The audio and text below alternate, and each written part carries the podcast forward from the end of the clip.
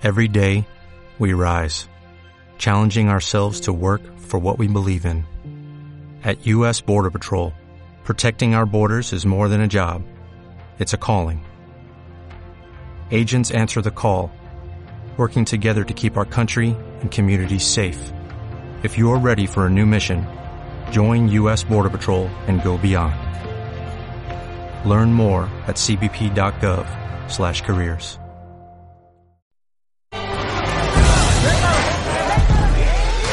bit more have fun.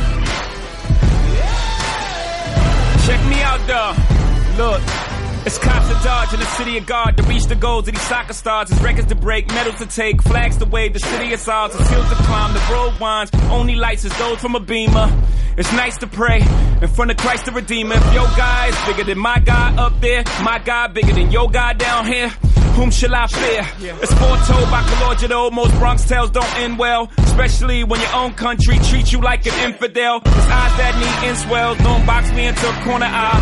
Float like a butterfly, sting like Muhammad I. On training day, I go too hard. Ask Antoine, Fuqua. I am Godzilla of these favelas. New car, flow, flow. Won't you follow me into the jungle?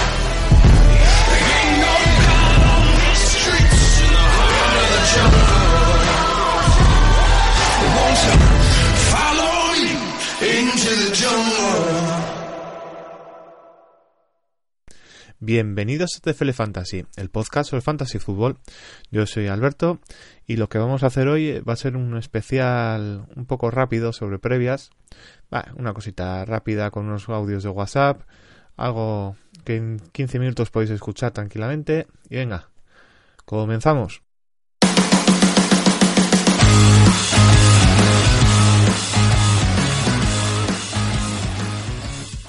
Empezamos. Eh, primer partido de la jornada es el que va a enfrentar a los Minnesota Vikings con un balance de 10-6 contra los San Francisco 49ers con un balance de 13-3. El partido va a ser a las 10 y 35 de la noche del, del sábado, aquí en España, hora española. En cuanto a predicción de duelo, San Francisco ganador con un 66,1%.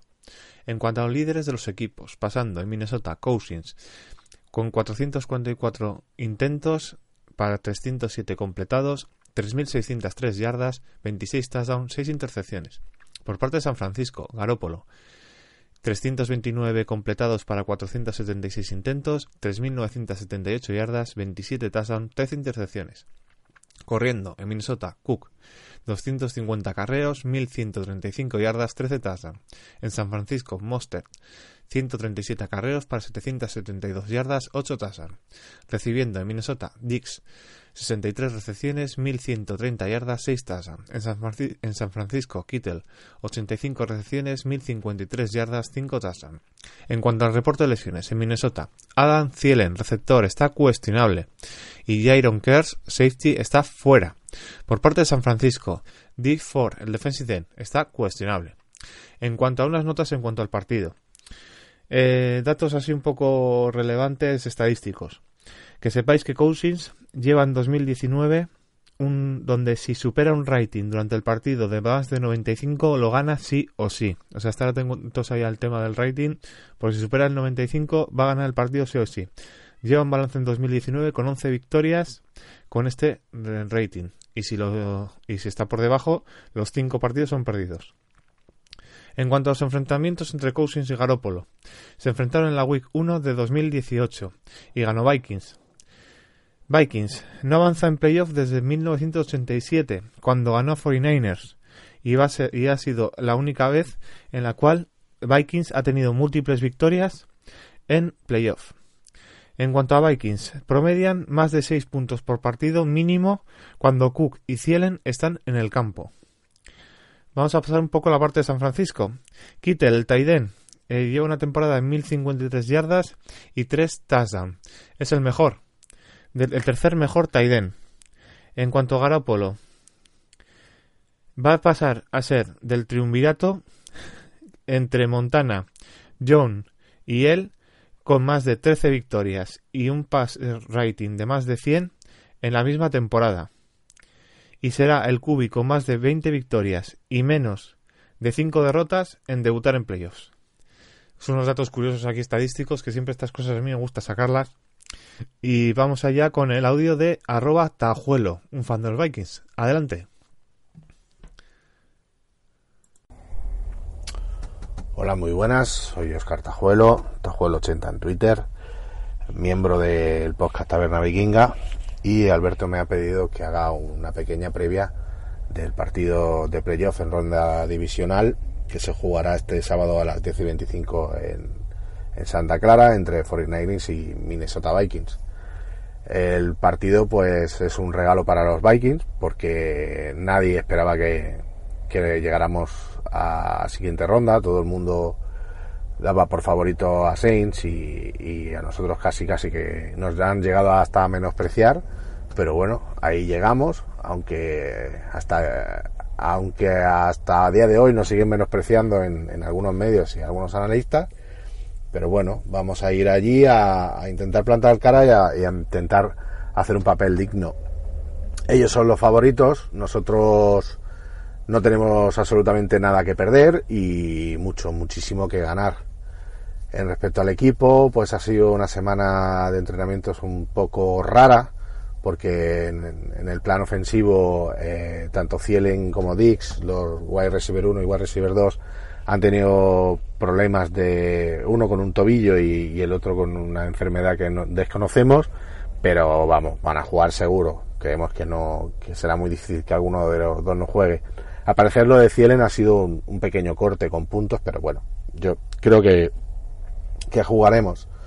Nuestras opciones en ataque pasan por, por Dalvin Cook, Dalvin Cook, perdón, y, y el play y el play action para poder contrarrestar la, el rush de, de, San Francisco y los blitz y poder estancar un poco esa defensa para, para que para que la, la offensive light perdón, pueda dar tiempo a Cousins para, para armar el brazo.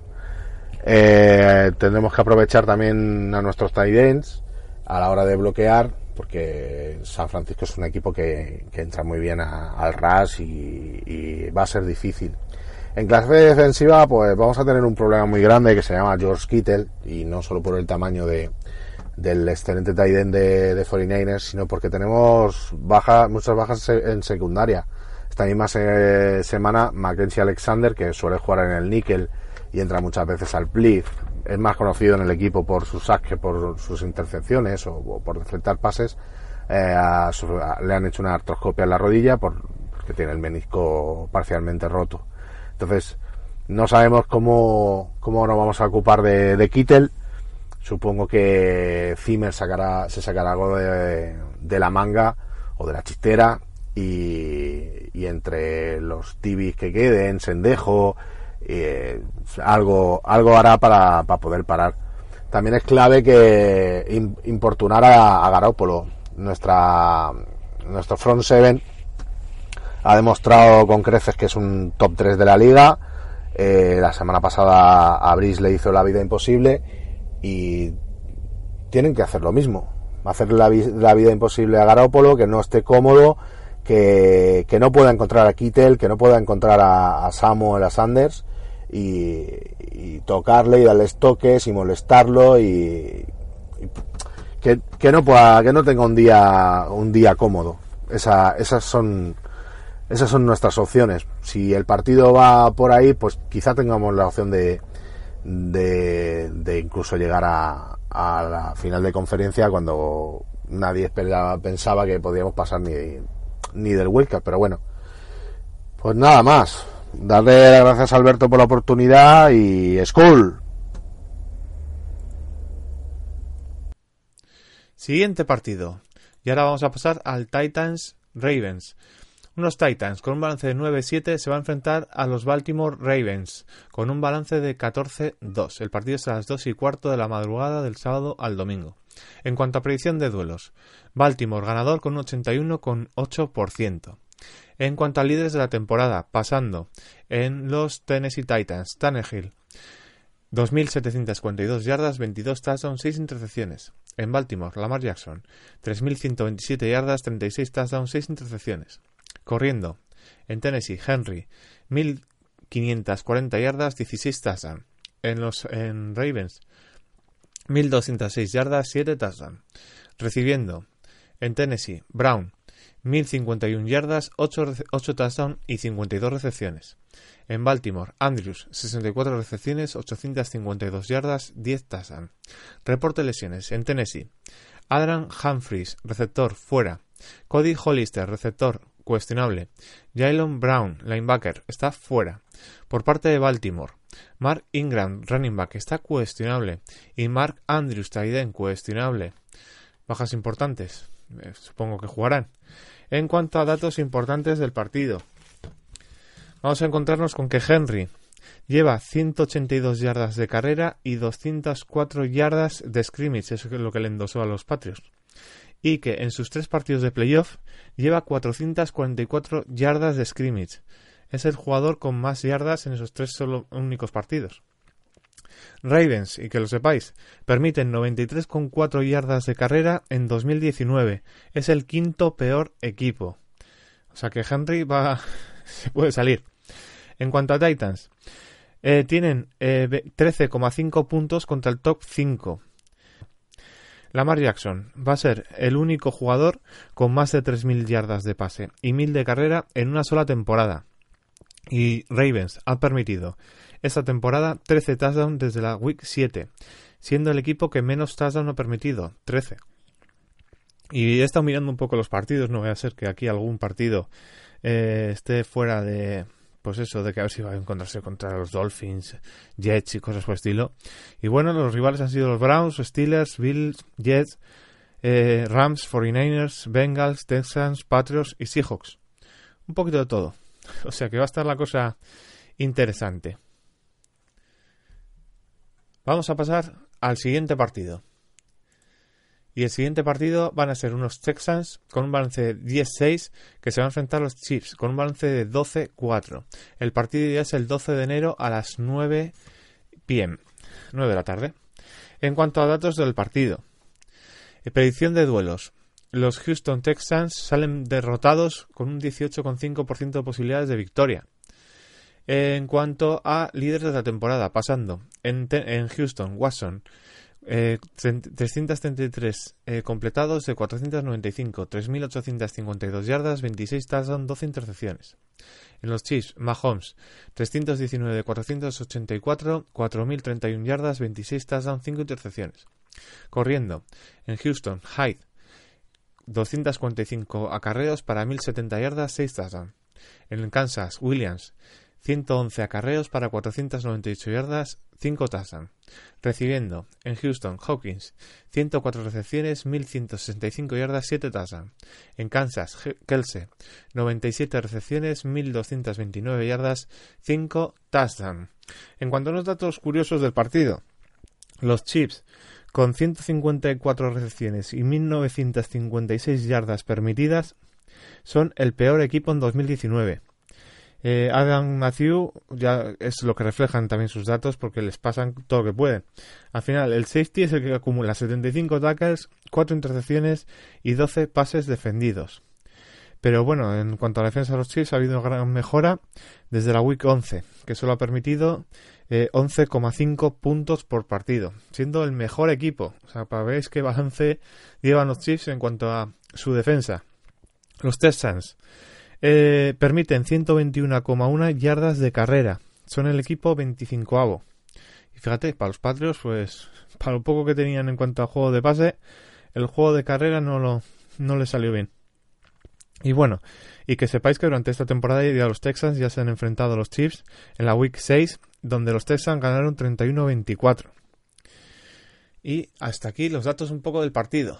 Vamos a pasar al siguiente partido, que va a enfrentar a los Seahawks con un balance de 11-5 contra los Packers con un balance de 13-3. El partido a las 12.40 de la noche del domingo. En cuanto a predicción de duelos, Green Bay ganador con un 66,3%. En cuanto a líderes de los equipos, pasando, Russell Wilson con 341 eh, completados de 516, 4.110 yardas, 31 touchdowns, 5 intercepciones. Aaron Rodgers 353 de 569, 4.002 yardas, 26 touchdowns, 4 intercepciones. Yardas corriendo. En Seattle, Carson, 278 acarreos para 1.230 yardas, 7 touchdowns. En Green Bay, Jones, 236 acarreos para 1.084 yardas, 16 touchdowns. Recibiendo, Lockett, 82 recepciones, 1.057 yardas, 8 touchdowns. En Green Bay, Adams, 83 recepciones, 997 yardas y 5 touchdowns.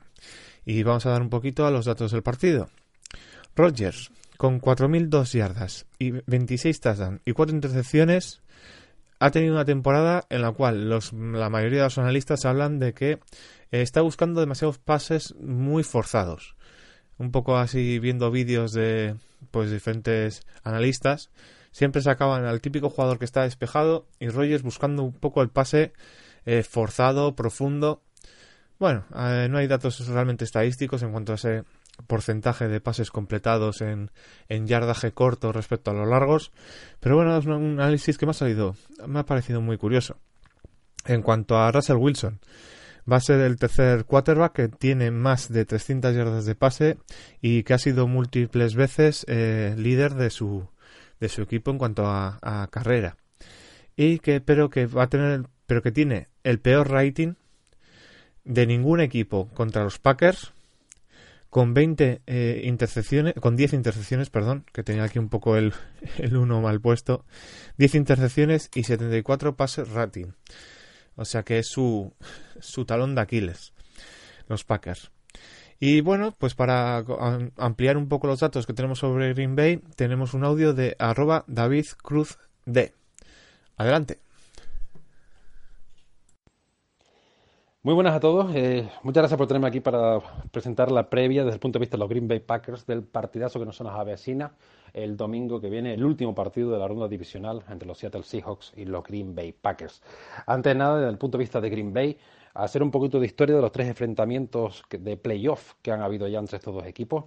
Remontarnos al primero de ellos el año 2003, ronda de Wildcard, partido de muy buenos recuerdos para la afición de Green Bay, típico partido de Lambeau Field, nieve, frío, el partido sobre la prórroga y partidos por todos recordados por el comentario del cuarto titular en aquellos tiempos de los Seattle Seahawks, Mac Hasselbeck, aquel famoso We won the ball and we gonna score, de queremos la pelota y vamos a anotar, y en su primer pase de la prórroga le intercepta Al Harris y lleva la pelota para la Enson anotando touchdown y ahí se acaba el partido.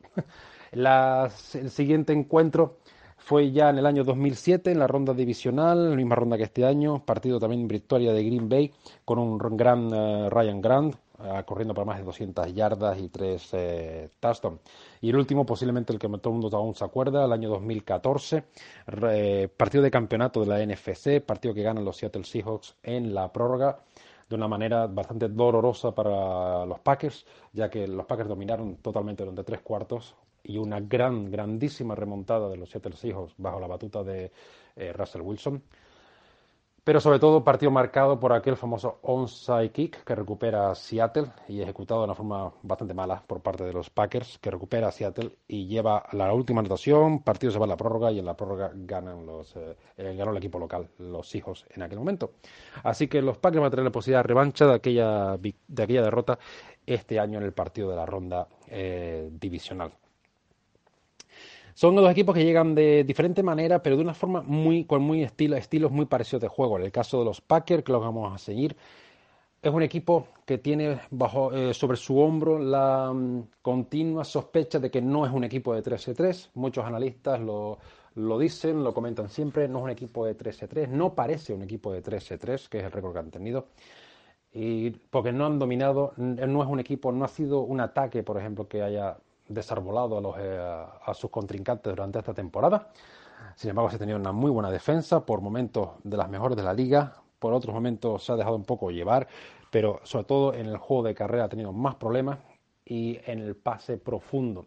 Ha sido una, en general una buena defensa contra el pase, pero eh, así como están las primeras defensas de la liga en, yardas permitidas, en pases cortos y pases de medio eh, rango, los pases profundos están las peores de la liga. Y ahí van a tener una prueba de fuego con TJ Lockett y de DK Metcalf, eh, como ya demostraron en el partido contra Filadelfia, sobre todo el rookie que viene a hacer mucho daño en ese partido de Wildcard.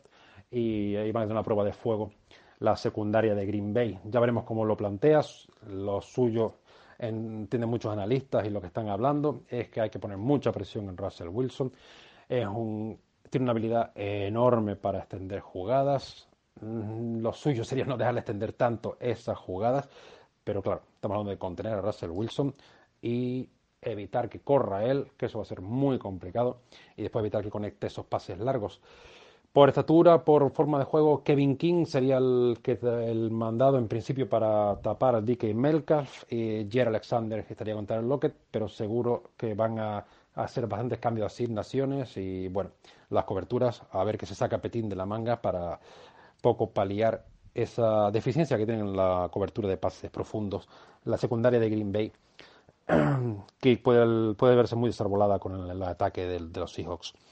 En cuanto al juego de carrera de Seattle, que es lo que más le puede hacer daño a los Packers, en este caso todo puede pasar, pero a priori eh, no va a ser uno de los puntos eh, a los que más va a tener que eh, esforzarse en parar el equipo de, Green Bay, ya que aunque la carrera por números el equipo de Seattle es una de las mejores de la liga, lo fue hasta que perdió sus tres corredores titulares de esta temporada.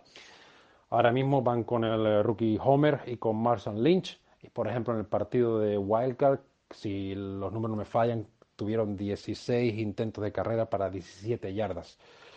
no son de los ataques más potentes ahora mismo por tierra, lo que es una suerte para Green Bay, ya que la defensa de Green Bay no es ni mucho menos de las mejores de la liga para parar la carrera.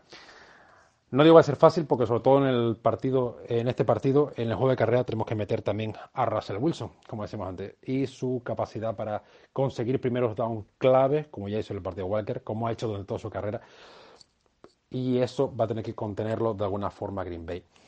Ya veremos cómo sale, pero hay que, por lo menos, no tienen que centrarse en parar ese juego de carrera que hubiera pasado, que es lo que hubiera pasado si Filadelfia eh, se hubiera tenido que enfrentar en el partido del, domingo, pero no es este caso y lo vamos a dejar ahí.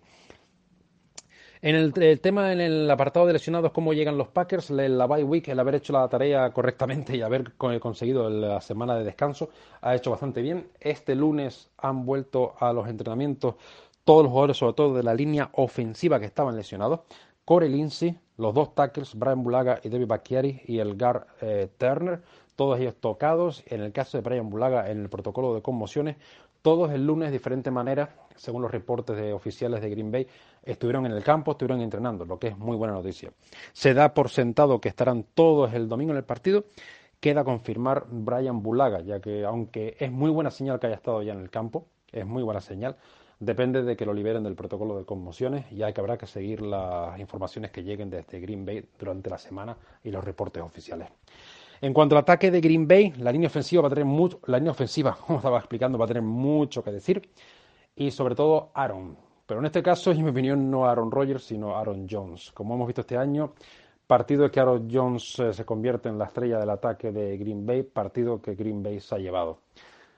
Por supuesto, no quiero verse a Aaron Rodgers. Por supuesto, si metas la magia de Aaron Rodgers, siempre vas a tener esos pases, esas jugadas clave en las que decide varios drives o algún drive él por sí mismo. Eso va a ser muy, muy importante. Este año Green Bay ha tenido, ha movido el balón, pero ha tenido muchos problemas en terceros down, muchos problemas. O sea que va a ser mu- muy importante, va a ser clave avanzar, poner al equipo en situaciones de tercer down corto, o si es posible ni siquiera llegar a esa situación de tercer down, pero al menos tercer down corto, abrir muchas opciones, que puede ser lo que sea, carreras, pases a los laterales, al flat, otro tipo de jugadas, pase profundo, engañar la defensa, lo que sea. Pero va a ser muy importante esos terceros down cortos. Si el equipo se va a terceros downs largos, ya hemos visto durante la temporada que puede tener muchos, muchos, muchos problemas y sobre todo con el pass rush que le va a presentar eh, Seattle. Hablando de pass rush, por supuesto tenemos que hablar del pass rush nuestro, el de Green Bay, Preston Smith, Sadarius Smith, entre los dos, 25 sacks y medio durante la temporada regular. Esa va a ser la clave, en mi opinión, del partido. Si ponen en dificultades a Russell Wilson, si Russell Wilson no tiene su tiempo suficiente para pensar, ya no digamos que pueda cometer errores, porque Russell Wilson es de lo mejor de la liga. Estos dos equipos son dos defensas que consiguen muchos turnovers, pero tenemos delante eh, Aaron Rodgers y Russell Wilson, dos de los quarterbacks que cometen menos, menos turnovers en, en toda la NFL. Pero sí, no dejarle pensar con comodidad, ponerlo en situaciones incómodas y evitar de cualquier manera que consiga sus primeros down clave con las piernas. Que por lo menos no tenga que ganar pasando, porque si corre, como ya pasó el partido de Filadelfia, son primeros downs claves que siempre consigue Russell Wilson con los pies. En definitiva, creo que nos vamos a ver un grandísimo, grandísimo partido el domingo. Es el partido que cierra el fin de semana de ronda divisional. Y qué más decir, que lo vamos a disfrutar mucho. Por supuesto, desde este lado vamos a estar eh, animando a Green Bay, tratando de disfrutar. Comentar que sí, la previsión es que hay nieve. Hay previsión de nieve para el domingo en la zona de Milwaukee, la zona de Green Bay. No hay tormentas, ni mucho, pero sí hay previsión de nieve, con lo cual ojalá se vea el grandísimo espectáculo que ver Lambeau Field en partido de playoff con su nieve, su frío en el estadio y un gran partido con dos equipazos que tenemos el domingo para disfrutar todos nosotros. Muchas gracias. Bueno, y hasta aquí nuestro programa sobre previas. Espero que os, que os guste. Y esperemos volver con todo el equipo más al completo con más, más tiempo. Venga chicos, adiós.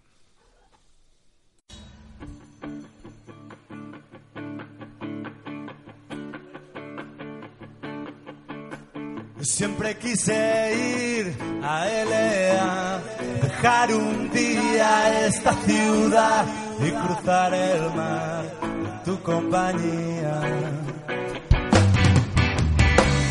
Pero ya hace tiempo que me has dejado y probablemente habrás olvidado no sé qué aventuras eres sin ti. Y ahora estoy aquí sentado en un viejo Cádiz, la segunda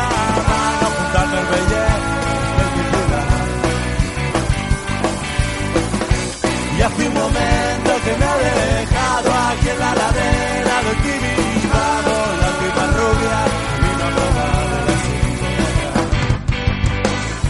Quizás el martini me ha hecho recordar, nena, ¿por qué no volviste a llamar? Creí que podía olvidarme sin más de un rato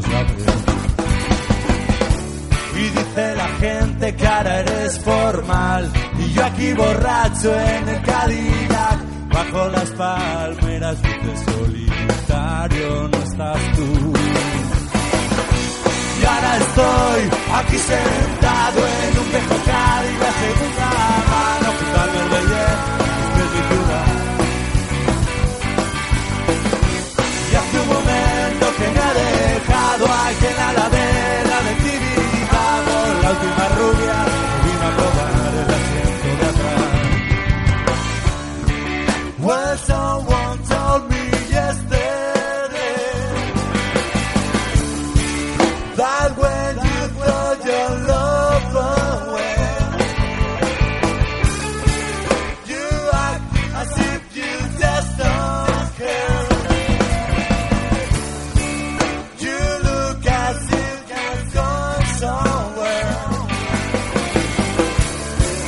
Oh.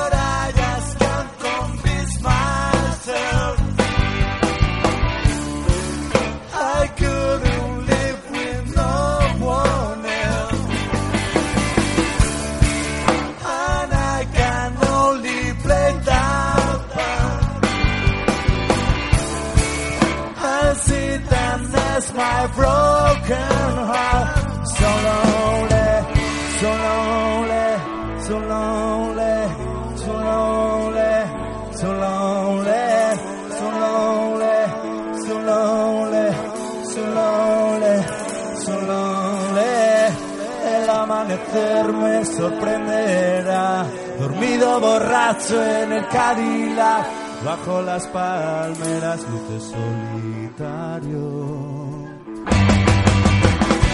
Y ahora estoy aquí sentado en un viejo Cádiz, la segunda mano junto al Merbellén de mi.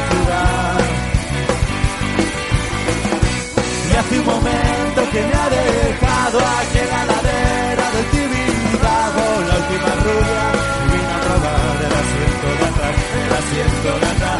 siendo lata, era siendo lata, era siendo lata.